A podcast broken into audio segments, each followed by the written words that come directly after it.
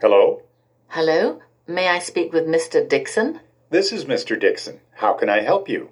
I'm interested in your company's new products. I'd be happy to tell you about them. Would you like to make an appointment? Yes, I would.